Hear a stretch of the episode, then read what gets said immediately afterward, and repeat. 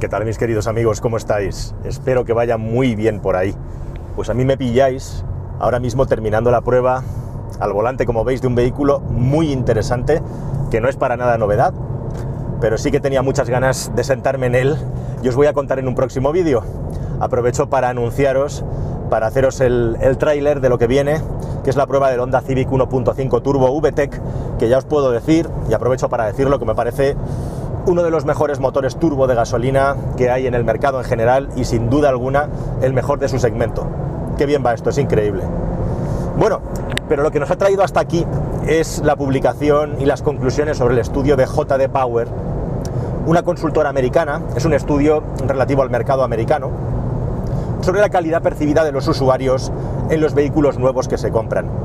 JD Power, como digo, es una consultora, vamos a dejar una cosa clara primero de todo, que lleva muchísimos años establecida en Estados Unidos, que ha hecho un negocio muy grande haciendo consultoría y análisis de mercado sobre la calidad percibida y los problemas de calidad que tienen los coches de las distintas marcas que allí se venden. Y evidentemente a JD Power le ha pasado un poco como a Euro NCAP. Se ha hecho muy grande, se ha hecho muy poderosa, hay muchos intereses económicos en juego y mucho dinero moviéndose de las marcas a JD Power, encargándoles estudios y también utilizando los informes de JD Power para hacer publicidad sobre la calidad de sus coches cuando quedan bien, ¿verdad? ¿Te suena eso de NCAP? Por todos estos motivos, evidentemente, los estudios de JD Power ni hay que tomarlos como una Biblia, ni hay que tomarlos como una verdad absoluta, hay que ponerlos en barbecho, por supuesto, pero sí que traen varias tendencias interesantes y por eso el motivo de grabar este vídeo, varias tendencias que te quería contar acerca de ciertas cosas que están pasando en la industria del automóvil y que nos van a ocupar en próximos vídeos. En próximos vídeos me voy a ocupar muy a fondo de temas eh, como la fiabilidad de los coches, hablando de modelos en concreto. Si no lo has hecho ya, por favor, te suscribo porque este es uno de los temas principales que estamos tratando en este canal. Me vais a permitir que quite el solano este. Así que si no lo has hecho ya, suscríbete porque vamos a hablar mucho de fiabilidad. Y es que cada vez hay estudios mejor hechos sobre fiabilidad, muy interesantes. Estudios que no solo te dicen la cantidad de veces que falla un coche por cada 100.000 unidades o las que sean, sino también cuál es el coste medio de las reparaciones provocadas por estos fallos. Con lo cual tienes una variable más dentro de esa calidad general del coche que hace que estos estudios sean muy interesantes. Solo le faltaría un punto más a esos estudios, que es justamente cuál es el coste de mantenimiento del vehículo, porque te puedes encontrar con un coche muy fiable, te puedes encontrar con un coche incluso que las reparaciones que no están previstas, es decir, el mantenimiento, no sean caras, pero luego tengo mantenimiento muy caro. Y esos coches existen. Pero bueno, de esto te voy a hablar en un próximo vídeo. Este vídeo va, y hay que tenerlo muy claro, sobre la calidad percibida de los usuarios a 90 días de haber comprado un coche, después de los primeros tres meses de que te hayan entregado tu coche nuevo. JD Power tiene otro estudio que va a tres años, pero digamos el más importante y el más valorado es el de los tres meses. Y es un estudio muy llamativo porque es como que una pirámide se ha invertido, ¿no? La pirámide del valor. Resulta que las marcas premium están en la parte más baja, en la parte peor de la, de la tabla, y hay pocas marcas premium que están por encima de la media como por ejemplo Genesis, la marca de lujo de Hyundai, eh, como por ejemplo Cadillac o por ejemplo Lexus. Son las tres únicas. Y llama mucho la atención que la mayor parte de las marcas europeas están en la franja baja. Sobre esto, como digo, habría que ponerlo bastante en barbecho y en tela de juicio, pero básicamente te quería contar tres conclusiones sobre este estudio. En primer lugar está el asunto de Tesla. Tesla que resulta extremadamente llamativo que siendo la marca más deseada, la marca más valorada a ojos del consumidor, sea de manera recurrente y repetida la marca con la peor puntuación en lo que se refiere a la calidad de sus productos y a las averías que tiene o problemas en general que tiene el usuario con un vehículo cuando se lo entregan nuevo. Hasta tal punto que en este estudio Tesla se sale del gráfico. Y se sale del gráfico y está aparte por dos motivos. Primero es la marca que reporta más problemas, ahora os hablaré de exactamente cómo está hecho el estudio, más problemas por cada 100 unidades vendidas estas son encuestas que se hacen directamente a los compradores de los coches, a los usuarios. Ya ha habido un problema y es que además Tesla en 15 estados de los Estados Unidos se ha negado a dar datos de usuarios para que JD Power pudiera hacer su estudio. Así que lo han metido de manera oficiosa dentro del estudio y los datos que sí que han podido recabar en los estados que han tenido permiso ha dado la peor puntuación con diferencia. Tenéis que saber que es una encuesta súper larga, que tiene más de 50 preguntas y se le pregunta a los usuarios, a los dueños de los coches, a los compradores, no solamente problemas o averías que les obligan a ir al taller a arreglarlo, sino también dificultades de manejo o cosas insatisfactorias del coche. Es decir, lo que está valorando este estudio al final es cuáles eran las expectativas que tenía el comprador del vehículo antes de comprarlo y cuál ha sido la realidad. Lo que ves en el anuncio, lo que te llega por AliExpress, por decirlo de alguna manera, ¿no? Llevado a la industria del automóvil. Y resulta muy curioso e interesante cómo la mayor parte de las marcas que tienen una imagen de marca muy alta, con algunas excepciones, como os acabo de decir, están en la parte franja de la clasificación. Y sobre eso te voy a hablar en la segunda parte del vídeo. Pero para empezar, vamos a hablar de cuáles son los problemas que tiene Tesla.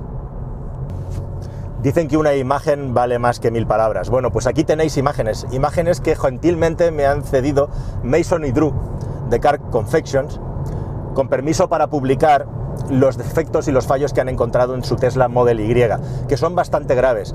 Unos defectos y fallos que están haciendo que muchas más personas de lo habitual estén devolviendo sus Teslas Model Y por los defectos que tienen los vehículos. This, this is really bad, but here goes. Oh, what in the world? Tailgate gets completely stuck as it starts raising up, and then it just like snaps out. I, I have no idea what's wrong with this.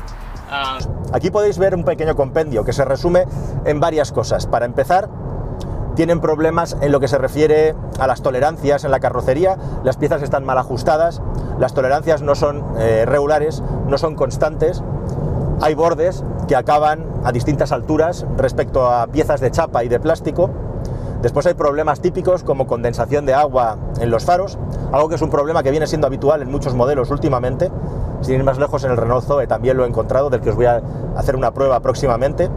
Y luego cosas más serias ya como por ejemplo el acabado de los asientos por el interior. Los asientos traseros son objeto de muchísimas quejas en el Tesla Model Y.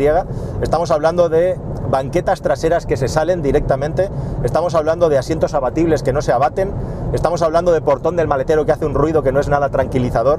Estamos hablando incluso, como veis, de problemas en el tapizado de los asientos que no está correctamente fijado y que va a tener muy mala vida si no se corrige. Bueno, sabemos que dentro de la fábrica de Tesla, porque además han hecho públicos algunos emails de Elon Musk, están ocurriendo errores muy parecidos a los que ocurrieron en las primeras unidades del Model 3, pero con el Model Y parece que esto está más acentuado todavía y hay muchas personas devolviendo el coche. Tened en cuenta que esta encuesta se ha hecho en el primer trimestre del año, justo antes del confinamiento, y coincide con la entrega de las primeras unidades del Model Y, con lo cual buena parte de la mala puntuación de Tesla viene por esto. Estos problemas de fabricación, a pesar de que el Model Y es un coche que desde el punto de vista de la concepción y de la arquitectura eléctrica está mucho mejor resuelto que el Model 3 porque es una evolución del Model 3 mucho más afinada, como bien hemos visto y hemos podido estudiar y saber, pero por contra a nivel de fabricación sigue siendo un desastre absoluto y por eso por mi parte yo no recomendaría comprar un Model Y hasta que no pase un tiempo y se resuelvan todos estos problemas que os estoy mostrando, que en buena parte hacen que la puntuación de Tesla sea tan baja. Pero no solo eso, hay dos cosas también muy importantes. Sabemos que Tesla tiene cosas muy buenas y muy interesantes. Hoy mismo estaba leyendo la noticia de que Tesla ya vale más que Nissan, vale más que Honda, vale más que Ford, es imparable. Es evidente que Tesla tiene la mejor arquitectura eléctrica del mercado hoy en día, tiene una ventaja en eso, por el tiempo que lleva trabajándola, está muy afinada y a pesar de que sus baterías no son distintas o mejores que las del resto, del resto de modelos, al final un coche eléctrico son muchos pequeños que suman a la hora de concebir el vehículo y ahí Tesla tiene ventaja en cuanto a la arquitectura eléctrica y la eficiencia de esa arquitectura eléctrica. Su red de supercargadores, por supuesto que tiene ventaja también. Y sus vehículos van muy bien desde el punto de vista de conducción, teniendo en cuenta que es una marca tan nueva, pero también es una marca que lleva ya como 10 años en el mercado y sigue teniendo un problema grave de fabricación y los otros dos problemas que tiene graves Tesla y que afectan mucho a las expectativas de los usuarios cuando compran el coche y de ahí la mala puntuación son su servicio postventa, que es penoso, lo lento que es y lo mal que funciona y luego está el asunto de las piezas. No solamente lo que hay que esperar para conseguir una pieza de recambio cuando tienes un problema, sino también el coste de las mismas. Y no me refiero ya a cosas muy sofisticadas, me refiero simplemente a lo que cuesta, por ejemplo, una llanta de un Tesla Model 3 si se te rompe. Bueno, bajo todos esos prismas es a donde Tesla lo peta para mal en lo que se refiere a la percepción del usuario. Pero si nos vamos más allá de Tesla y por encima vemos con sorpresa, como digo, como muchas de las marcas premium están igualmente en los peores puestos, mientras que hay marcas tradicionales americanas que están en los primeros puestos. Chauvinismo americano. ¿Están más comprados los de JP Power por las marcas americanas para salir bien en estos estudios? Pues yo no lo voy a negar, no lo sé, es posible. Pero lo que sí que es cierto es que hay una buena explicación y aunque no sea como digo para tomar como un dogma este estudio, sí sirve para contar el problema que tiene la industria del automóvil para hacernos digerir a los usuarios dos de los grandes ítems que marcan la diferencia al comprar un automóvil hoy en día. Uno es el apartado del multimedia y la conectividad y el otro es el apartado de los sistemas de seguridad activa avanzados, los ADAS. Y es que para empezar, precisamente si hay marcas tan simples como una RAM eh, que están tan arriba, marcas con tan poca tecnología, es porque sus coches tienen muchos menos gadgets y muchas menos de las cosas que tienen los coches más avanzados. Con lo cual, las expectativas de quien compra un coche de estos respecto a lo que recibe es como el que se compra aquí un Dacia. Nadie se va a enfadar o se va a quejar por cómo funcionan los HADAS de, Dacia o cómo funciona el Apple CarPlay o el Android Auto de Dacia, porque precisamente sabe perfectamente lo que se está comprando. Y aquí entroncamos un poco con ese vídeo que os puse, que os voy a recomendar de nuevo al final, de cómo nos engaña la mente pensando que cuando compramos lo más caro estamos comprando algo mucho mejor o proporcionalmente mejor en relación a la diferencia de precio, cuando en la industria del automóvil en absoluto es así. Y son empresas de la gama media alta ahora mismo las que tienen una mejor relación entre calidad y precio. Es bajo ese prisma a donde marcas premium como Audi, como BMW, como Mercedes o como la tradicionalmente siempre abajo Jaguar Land Rover están tan abajo, sobre todo por problemas con los sistemas de conectividad y cuáles son las expectativas de los compradores a la hora de comprar un vehículo premium y lo que se encuentran realmente respecto a conectividad. Y luego por último también el hecho de que los sistemas de conducción los sistemas de asistencia a la conducción activos, avanzados, hay toda una generación de compradores que por primera vez está accediendo a ellos y se está relacionando con ellos. Y desde luego, por experiencia propia, pasar por ellos, digerirlos, acostumbrarte a utilizarlos, muchas veces es muy insatisfactorio. Porque intervienen en la conducción, son molestos, pitan cuando no deben, fallan o dan falsos errores cuando no deben, y eso empeora mucho la percepción de calidad que tiene un usuario de un automóvil. Es el mayor reto que tiene la industria del automóvil ahora mismo, ponerte unos sistemas de seguridad activa dentro del coche que no sean intrusivos, que funcionen bien, que no den frenazos, que no den acelerones, que no se activen con falsas alarmas cuando no las hay y en definitiva que el conductor que por primera vez se tiene que enfrentar a ellos no sienta que está siendo, por decirlo de alguna manera, maltratado o que está siendo manejado de manera que no le interesa dentro del automóvil. Y ahí es a donde la industria del automóvil está perdiendo muchos puntos de percepción de calidad por parte de los usuarios, como os digo. La mayor parte de las quejas y los problemas vienen por los sistemas de conectividad, por el multimedia, por cómo funcionan los sistemas de conectividad con el móvil, por lo que podemos hacer, por funciones avanzadas que funcionan mejor o peor está todo como en fase beta, por decirlo, o hay tantas prácticas posibles, tantas posibilidades de conectividad y tantas posibilidades de expectativa por parte del usuario que es muy difícil satisfacer a todo el mundo. Y luego creo que la gran patata caliente igualmente de las marcas, por supuesto, son los sistemas de asistencia a la conducción y cómo se meten en nuestra tradición a la hora de conducir de una manera, digamos, poco amigable, especialmente para aquellas personas que quieren conducir. Bueno, como digo, JD Power ha hecho rica a muchas marcas en Estados Unidos que han aprovechado sus informes para sacar pecho, ¿no? El ejemplo más claro pues, es Subaru, una marca que se ha convertido en un icono de fiabilidad y durabilidad en Estados Unidos y a la que JD Power ha encumbrado. Y evidentemente en este estudio también se ve como las marcas japonesas y coreanas siguen estando altas, pero son especialmente las coreanas las que han hecho ese plus de crecimiento de calidad en los últimos años, mientras que el gran revés, el gran bofetón, se lo llevan las marcas premium. El caso de Tesla va un poco aparte y por eso también le dedico un poco de tiempo también para que sepáis lo que está pasando con los Model Y ahora mismo y cómo Tesla tiene que pelear, por un lado, con un porcentaje de vehículos que salen de la cadena de montaje con defectos muy superior a la media, es decir, que tienen que volver para reparación de defectos en la inspección final de calidad, y eso tiene que vincularse con el hecho de que Tesla tiene que seguir entregando coches para seguir facturando. Y justamente por eso está ocurriendo lo que está ocurriendo ahora mismo con los Model Y, que es incluso más grave que lo que ocurrió con los Model 3, que también pasó algo igual.